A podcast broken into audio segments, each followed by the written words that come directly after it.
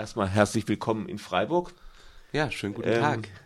Du hast dich in Berlin auch für den Mietendeckel eingesetzt. Nun ist es erfahrungsgemäß so etwas, was äh, bei einem Teil der Menschheit helle Freude auslöst und bei einem anderen Teil Heule und Zähneklappern. Nun gab es ja aber auch einige inhaltliche Kritik daran. Das würde das Problem, dass zu wenig Wohnraum wäre, würde so ein Mietendeckel ja gar nicht äh, lösen. Im Gegenteil, es würden eben, äh, es würde Kapital abgezogen und deswegen keine Wohnungen mehr gebaut. Was meinst du dazu? Na, der Mietendeckel, der ist ja tatsächlich eine Reaktion auf die ganz schnell steigenden Mieten. Also die Berliner Mieten sind jetzt nicht höher als in Freiburg oder München, aber wenn wir uns die letzten 10, 15 mhm. Jahre anschauen, was der Ausgangspunkt war, wo alle gesagt haben, oh Berlin, das ist jetzt die günstigste Großstadt, die es in Deutschland gibt, also vielleicht nach Leipzig, aber das hat dazu geführt, dass wir tatsächlich ein massives Verdrängungsproblem nicht nur in der Innenstadt haben, sondern in vielen Teilen der Stadt, ähm, wo Menschen mit geringeren Einkommen Furcht um ihre Wohnung haben. Und das, was in den letzten Jahren versucht wurde, also mit Bundesinstrumenten wie der Mietpreisbremse oder auch mit den städtischen Instrumenten wie den Milieuschutzgebieten, die ja die mhm. Umwandlung in Eigentumswohnungen auch ein bisschen bremsen sollten, hat deutlich gezeigt, das reicht nicht aus, um, um diesen Druck von den Menschen mit geringeren Einkommen zu nehmen. Und der Mietendeckel ist eine ganz alte Forderung von, von Mieterinitiativen. Also früher hieß es immer, ähm, macht doch einfach fünf Jahre Mietenstopp oder macht ein Mietsteigerungsmoratorium und ähm, das sozusagen setzt der Mietendeckel jetzt und ist das Besondere als ein Landesgesetz um. Also was, was sehr ungewöhnlich erscheint, weil, glaube ich, alle, die sich mit Mieten und Wohnungspolitik beschäftigen, bis zum letzten Jahr ganz sicher waren, dass mietrechtliche Fragen immer nur auf der Bundesebene zu Regeln sind und man da hoffen muss, dass es die entsprechenden Mehrheiten im Bundestag gibt oder das Verständnis der jeweiligen Minister. Mhm. Und ähm, kann man auch achten. Genau, und Ende letzten Jahres ist äh, ein ganz interessanter juristischer Aufsatz ähm, erschienen von, von, von einem Juristen, der in einer Berliner Bezirksverwaltung arbeitet. Und der hat letztendlich argumentiert, dass es aus verfassungsrechtlicher Perspektive, das war seine ähm, sein Blick auf, auf, auf den Fall möglich ist, im Landesrecht Preisfestsetzung im, im Wohnungswesen durchzuführen. Und ähm, das hat eine ziemliche Elektrisierung bei sowohl politischen Aktiven in der SPD, bei, bei Grünen und Linken, die ja in Berlin die Regierung mhm. bilden, als auch bei ganz vielen Mieteranwälten, Mieteraktivisten ausgelöst, dass gesagt wird, jetzt können wir in Berlin sozusagen Mietenpolitik machen und das hat dazu geführt, dass dann in finde ich, überraschend schnellem Tempo eine Diskussion angestoßen wurde, so also innerhalb von einem halben Jahr, vielleicht nicht mal, also eher vier, fünf Monate, gab es die ersten Vorschläge für so einen Gesetzentwurf ähm, zu einem Mietendeckel.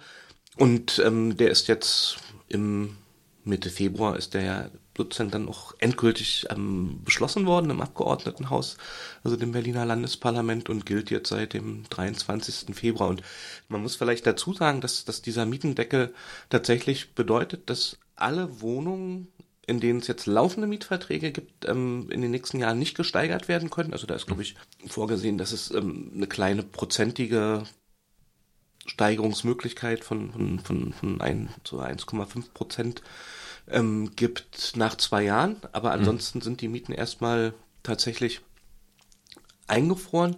Und eine Besonderheit ist, dass auch Neuvermietungen nicht über den bisherigen Mietpreisen liegen mhm. dürfen. Und da, wo die Mieten sehr hoch sind, ähm, ist sogar eine Absenkungsmöglichkeit ähm, Ende des Jahres dann möglich, also neun Jahre nach, neun Monate nach Inkrafttreten. Und das ist schon ein sozusagen sehr harter Eingriff, der in Berlin das ist ja eine Mieterstadt, 85 Prozent wohnen zur Miete, tatsächlich zu einer extrem polarisierten Bewertung geführt hat. Also dass, dass, dass ganz viele Mieterinnen und Mieter ähm, sagen, so endlich macht die Politik mal was. Also wenn es Umfragen gibt, sehr, sehr hohe mhm. Zustimmungsraten, sogar durch alle politischen Spektren. Also ich glaube mhm. sogar ähm, eine kleine Mehrheit der FDP-Wähler ähm, ist für den Mietendeckel. Und auf der anderen Seite gibt es ähm, eine ganz massive Kritik von allem, was aus der Bauwirtschaft kommt, bei allem, was, was mit Vermietung zu tun hat, bei allen, die letztendlich ja ähm, sozusagen auf die Geldflüsse im, im, im Wohnungsbereich aktiv sind. Und in dem Spektrum, da sozusagen sind auch diese Argumente zu verorten. Ein Mietendeckel baut ja keine Wohnung. Ein Mietendeckel sozusagen wird die ökologische Sanierung, die eigentlich notwendig ist, zum Erliegen bringen.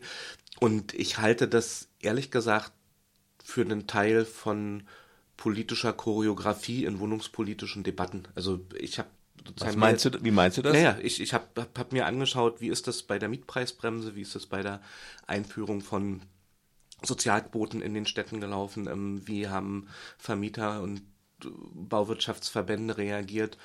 Ähm, wenn, wenn, wenn es sozusagen andere Einschränkungen in, mhm. in der Vergangenheit gab, die vorgeschlagen wurden, die haben immer gesagt, es baut keine Wohnung. Mhm. Die haben immer gesagt, das schreckt Investoren ab und die haben immer gesagt, ähm, wenn ihr das macht, dann bildet sich hier ein großer informeller Wohnungsmarkt und alles bricht zusammen. Und von, von daher würde ich sagen, das ist das Standardargument und ähm, man könnte jetzt dem entgegenhalten, ähm, einen Regenschirm ist auch nicht dazu da, dass die Sonne scheint, sondern dass man vor dem Regen geschützt ist. Und es behauptet ja auch in Berlin niemand, dass der Mietendeckel das einzigste wohnungspolitische Instrument ist. So. Und das zweite Paradox ist, glaube ich, dass wir ähm, relativ deutlich sehen, wenn, wenn, wenn, wenn wir der Argumentation folgen, dass man sagt, wir bauen nur neu, wenn die Mieten weiter steigen. Mhm. Ja, ähm, dass dann sozusagen eigentlich offengelegt ist, dass, dass dieses System, in dem Wohnung zurzeit organisiert wird, ähm, gar nicht darauf ausgerichtet ist und das auch gar nicht schaffen kann, Menschen, die weniger Geld haben, mit Wohnungen zu verdienen, also zu, zu versorgen. Ja, also in, in mhm. dem Moment, wo ich sage, ja. also die, die Mietsteigerung ist die notwendige Voraussetzung für den notwendigen Neubau, mhm. dann, dann habe ich ja ein Problem. Also es sei mhm. denn, ich, ich bei den hohen Mieten, wie sie derzeit weil, weil sind. die Mieten zu hoch sind. Also die Idee vom Mietendeckel ist ja die die Mieten zu drücken und und was was wichtig ist in der Diskussion ist meiner Sicht, dass, dass tatsächlich die Regierung, sowohl der Bürgermeister, der Regierende, als, als auch die zuständige Senatorin, also er mhm. ist von der mhm. SPD, sie kommen von der Linken, haben beide den Begriff verwendet, ähm, der Mietendeckel ist ja für fünf Jahre erstmal eine beschränkte, mhm. ein beschränktes Schutzinstrument, ähm, der gibt den Berliner Mieterinnen und Mietern eine Atempause. Und mhm. das, das ist, glaube ich, eine ganz gute Formulierung. Und das was jetzt sozusagen durchgesetzt werden muss, ist, dass es keine Atempause für die Politik ist, sondern dass die Politik und die Verwaltung sich tatsächlich Gedanken machen, wie können wir einen gemeinwirtschaftlichen, einen leistbaren, einen sozialen Wohnungsbau in Berlin so forcieren, dass in diesen fünf Jahren tatsächlich auch diese Neubaufrage verstärkt in, in, in den Blick genommen wird. Ja? Und, und da finde ich es ehrlich gesagt gar nicht so schlecht, dass gerade diejenigen, die mit Wohnungen vor allen Dingen Geld verdienen wollen, sagen, unter den Bedingungen investieren wir nicht mehr, weil mhm. Investitionen, die auf Maximalrendite mhm. aus sind, die haben in der Regel einen sehr geringen sozialen Outcome und einen sozialen mhm. Nutzen. Und es wird aber ganz verstärkt darauf ankommen, dass man die öffentlichen Wohnungsbaugesellschaften, dass man Genossenschaften, dass man auch selbstorganisierte Hausprojekte etc. überhaupt in die Lage versetzt, jetzt aktiver am Neubau teilnehmen zu können. Und, und das ist schon eine große Aufgabe, die in der politischen, öffentlichen Diskussion so ein bisschen nachrangig gerade diskutiert wird, weil sich alle noch über diesen Mietendeckel freuen. Nun sind wir in Freiburg und haben keinen Regenschirm im Sinne eines äh, Mietendeckels, können den lo lokal ja auch gar nicht irgendwie durchsetzen, das müsste das Land machen. Gibt es in der Bundespolitik äh, oder in den Ländern irgendwo eine Bewegung? Also die Mietpreisbremse ist ja jetzt etwas nachgeschärft worden. Mhm. Vielleicht auch ein bisschen unter dem Einfluss, dass sich in Berlin was tut, dass dann dachte, Bonn muss, äh, also äh, ja, wiederum Berlin, äh, der, der Bund müsse dann halt auch was tun. Aber tut sich da irgendwo was? Na, man wird sicher schauen, wie diese veränderte Mietpreisbremse jetzt auch durchgesetzt wird. Also da geht es ja vor allen Dingen um die mhm sozusagen Umkehr der, der, der Beweispflichten, wie hoch die Miete vorher war, weil es ja immer diese Ausnahme in der Mietpreisbremse gibt, dass wenn ich vorher schon eine zu hohe Miete genommen habe, dass, dass, dass ich die dann auch im neuen Vertrag abschließen konnte. Und in, in den vorherigen Fassungen war es so, dass, dass, dass die Mieterin eigentlich bei einer Klage gegen zu hohe Mieten immer das Risiko eingegangen sind, dass dann so ein Vermieter, Vermieterin ähm, letztendlich irgendeinen alten Mietvertrag aus dem Hut zaubert mhm. und zeigt, na, die Wohnung, die war schon vorher so teuer und deshalb ist das alles rechtmäßig. Und es ähm, gibt, glaube ich, tatsächlich ähm, Ordnungsgelder, die sozusagen angedroht werden können beim Verstoß gegen die Mietpreisbremse und äh, was auch ein wichtiger Punkt ist, den es vorher nämlich nicht gab, dass ähm, bei überhöhten Mieten ähm, sozusagen auch rückwirkend die, die Ausgleichszahlung zu erfolgen hat. Also das heißt, im Moment ist es ein, ist die Mietpreisbremse schon geschärft worden, also weil es mhm. sozusagen auch einen Schmerzpunkt für, für, für Vermieter, Vermieterinnen gibt, dass die sich daran halten sollten, weil wenn, wenn, wenn sonst andere Urteile gibt, das schwierig ist. Aber das Dilemma bleibt natürlich, dass du ähm, aus vielen anderen Punkten weißt, ähm, wer sind denn die Mieterinnen und Mieter, die in den Rechtsweg gehen. Ja, das sind in der Regel diejenigen, die entweder Anwältin im Freundeskreis haben, die gut organisiert sind, die vielleicht selber Jura studiert haben und diese Gesetzlichkeiten gut verstehen können. Ja, es gibt auch Mieterbund, Mieter Ja, ja, das meine ich ja, die organisiert ja. sind. Aber mhm. also selbst wenn wir dort die, weiß nicht wie, wie viel Prozent der Mieterinnen in, in, in Freiburg in den Mieterorganisationen organisiert sind, das sind vielleicht 20 oder 25, mhm. so dann sind es wirklich viele. Und, und das heißt, dass, dass, dass es eher sozusagen so, so ein sozialen Bias gibt, der, der eigentlich sagt, dass diejenigen, die auch sonst immer benachteiligt sind, das werden die sein, die am wenigsten von Davon diesen rechtlichen Inst mhm. Instrumenten ähm, Gebrauch machen werden. Ja, sei es, weil man sprachliche Vers Schwierigkeiten mhm. hat ähm, mit den Gesetzen, weil man durchgehend schlechte Erfahrungen mit ähm, Gerichten und Behörden bisher hatte in seinem Leben, weil man so viel anderen Stress im Alltag, ähm, Kinder, Job, Schule. Was auch immer, vielleicht Gesundheitsprobleme hat, dass, dass, dass man das gar nicht schafft. Also all diese Probleme, die, die können mit der, mit der Mietpreisbremse, die ja nur die Neuvermietungsmieten reduzieren mhm. soll, nicht decken. Und das Grundproblem von Mietpreisbremsen ist ja, dass, dass, dass die Bremse in der Regel zehn Prozent über den ortsüblichen Vergleichsmieten einsetzt. Und wo schon völlig klar ist, also ähm, für, für diejenigen, die am dringendsten mit sozialen Wohnungen versorgt werden müssen, für die ist ja schon die ortsübliche Vergleichsmiete zu hoch. Also mhm. für die ist es völlig egal, dass jetzt sozusagen zehn Prozent über dieser Höchstgeschwindigkeitsmiete irgendwas abgebremst wird.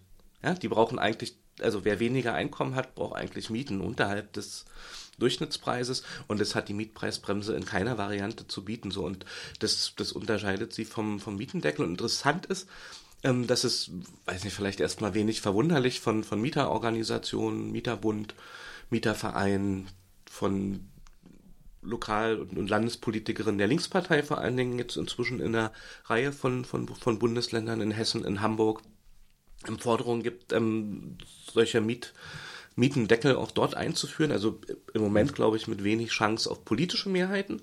Aber wir sehen ja auch das, das, das Volksbegehren in Bayern für den sechs Jahres Mietenstopp, der sozusagen, glaube ich, schon angeregt von den Diskussionen in Berlin das, das versucht. Und da ist es ganz deutlich so, das ist eine Initiative, die aus den Städten kommt, also vor allen Dingen aus München, aus Nürnberg.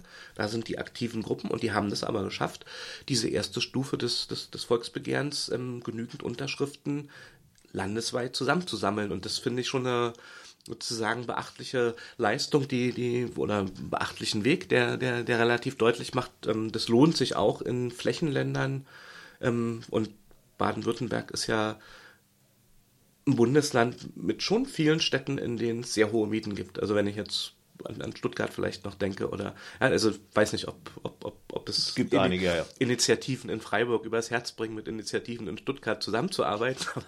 wenn das klappen könnte, dann ist es sicher auch eine Chance, ähm, hier die Landesregierung auch nochmal unter Druck zu setzen und zu sagen, wir wollen auch solche Mietendeckel und in Bayern wird es, glaube ich, so geregelt, oder ist es so vorgesehen, dass es ähm, eine landesgesetzliche Regelung geben soll, die die Städte ermächtigt, das zu nutzen? Also das heißt nicht, dass mhm. dann in jedem Dorf einen Mietendeckel oder in jeder Kleinstadt einen Mietendeckel gibt, sondern dass völlig klar ist, in den Städten mit angespannten Wohnungsmärkten sollte das eine Option sein. Ja, wie auch immer der ausgestaltet ist. Und da denke ich, wenn, wenn das in Berlin, da gibt es ja jetzt äh, sicher Normkontrollverfahren und verfassungsrechtliche Entscheidungen, in den nächsten Monaten, wenn, wenn, wenn, wenn dort sich ein gangbarer Weg tatsächlich herausschält, dann wird es auch eine Anreizwirkung für andere Bundesländer haben.